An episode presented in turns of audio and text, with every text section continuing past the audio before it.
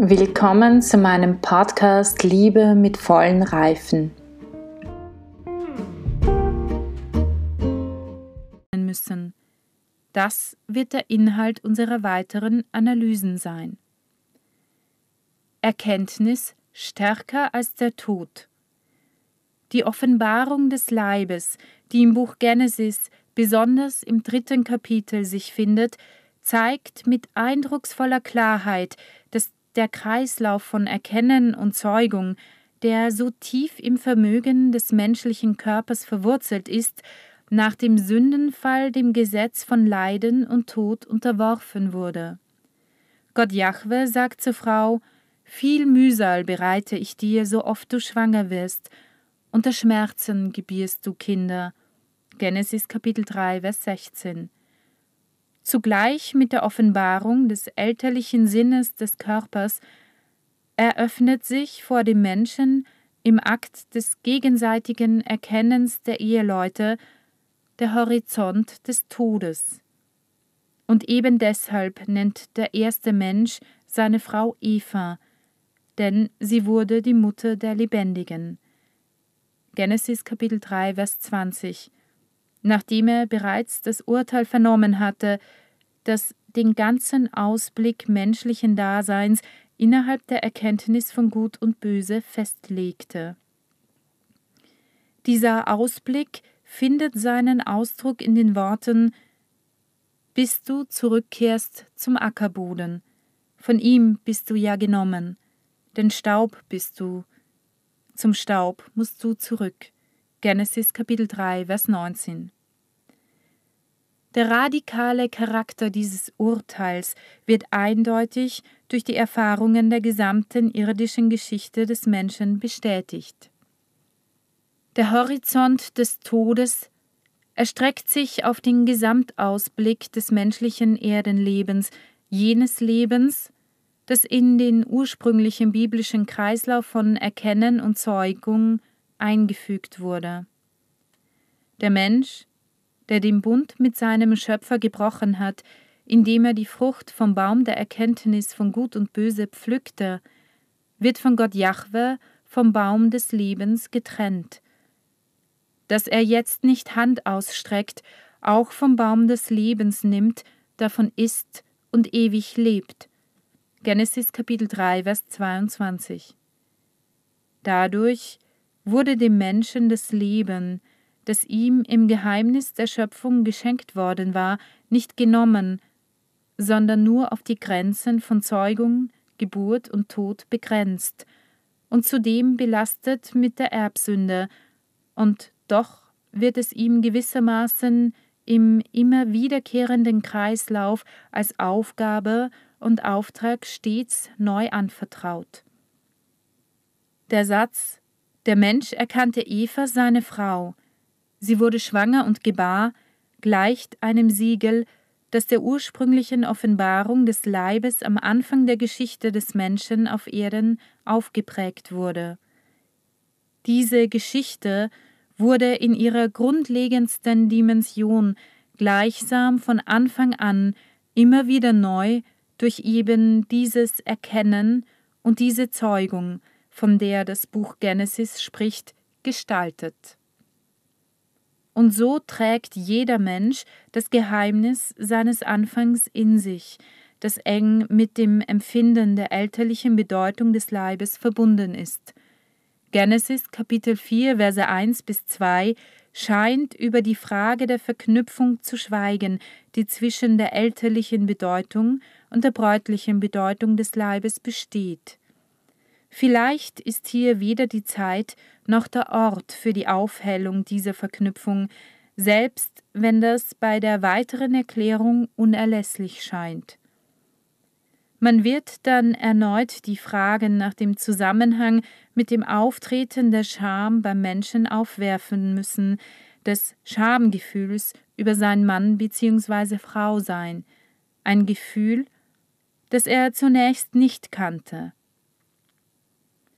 Für den Augenblick ist das jedoch eine zweitrangige Frage. An erster Stelle steht hingegen die Tatsache, dass Adam sich mit Eva, seiner Frau, vereinigte, sie erkannte, das sie empfing und gebar. Das ist eben die Schwelle der Geschichte des Menschen. Es ist sein Anfang auf Erden.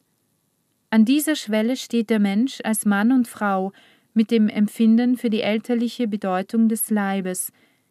Die Männlichkeit ist ausgerichtet auf Vaterschaft, die Weiblichkeit auf Mutterschaft. Um dieses Sinnes willen wird Christus eines Tages auf die Frage der Pharisäer die kategorische Antwort geben. Matthäus Kapitel 19 und Markus Kapitel 10. Wir hingegen versuchen, in den einfachen Inhalt dieser Antwort einzudringen und gleichzeitig den ganzen Kontext jenes Anfangs zu klären, auf den Christus sich bezieht. In ihm hat die Theologie des Leibes ihre Wurzeln. Das Empfinden für die Bedeutung des Leibes und das Empfinden für seine elterliche Bedeutung begegnet im Menschen dem Bewusstsein des Todes, dessen unvermeidlichen Horizont sie sozusagen in sich tragen. Dennoch kehrt in der Geschichte des Menschen immer der Kreislauf Erkennen, Zeugung wieder, in dem das Leben immer aufs Neue mit dem unerbittlichen Ausblick auf den Tod kämpft, aber stets über seine Perspektive hinauswächst. Es ist, als ob der Grund für diese Unüberwindlichkeit des Lebens, die sich in der Zeugung offenbart, immer wieder dasselbe Erkennen ist, in dem der Mensch das Alleinsein seiner eigenen Existenz überschreitet und aufs neue beschließt, diese Existenz in einem anderen Menschenwesen zu bejahen. Und beide, Mann und Frau, bejahen sie in dem neu gezeugten Menschen. In dieser Bejahung scheint das biblische Erkennen eine noch größere Dimension zu erhalten, das heißt, es scheint sich in jenes Sehen Gottes selbst einzufügen, mit dem der erste Bericht über die Erschaffung des Menschen als Mann und Frau nach dem Abbild Gottes endet. Gott sah, dass alles, was er gemacht hatte, sehr gut war. Genesis Kapitel 1, Vers 31. Durch alle Erfahrungen seines Lebens hindurch, durch die Leiden, die Enttäuschungen über sich selbst, durch seine Sündhaftigkeit und schließlich durch den unvermeidlichen Ausblick auf den Tod hindurch, stellt der Mensch doch immer wieder das Erkennen an den Anfang der Zeugung. Es scheint, dass der Mensch so an jenem ersten Sehen Gottes teilnimmt. Gott, der Schöpfer, sah, und alles war sehr gut. Die Wahrheit dieser Worte bekräftigt er immer aufs Neue.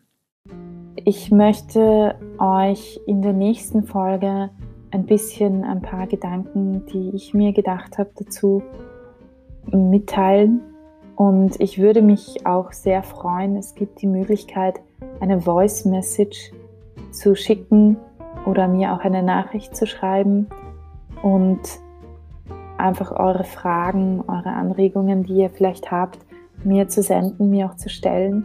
Ich werde dann, soweit ich kann, darauf eingehen. Ich bitte euch einfach, äh, ja, ich würde mich sehr, sehr freuen, wenn ihr euch melden würdet.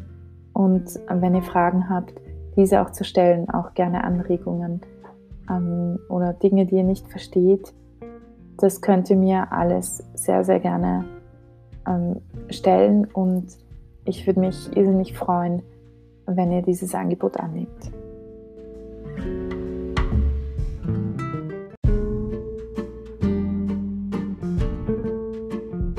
Mittlerweile ist das Hörbuch fertig und ich vertreibe es als USB-Stick.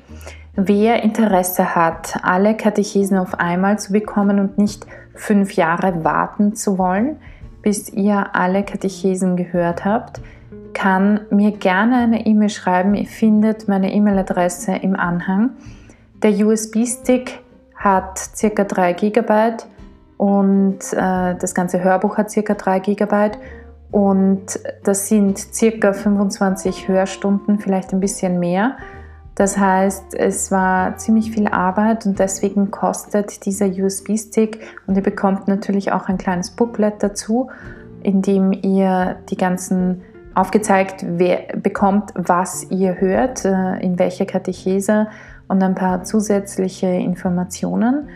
Und deshalb kommt auch der Hörstick, Hör-USB-Stick derzeit auf 60 Euro. Und wenn ihr an einem Stick interessiert seid, bitte schreibt mir eine Mail. Ich gebe euch die Kontaktdaten in, unten in den Show Notes und äh, dann schicke ich euch eine Rechnung und dann schicke ich euch auch den USB-Stick.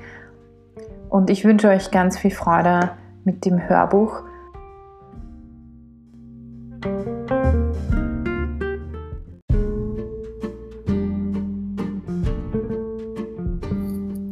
Damit wünsche ich euch heute noch einen wunderschönen Tag. Genießt ihn so sehr ihr ihn genießen könnt.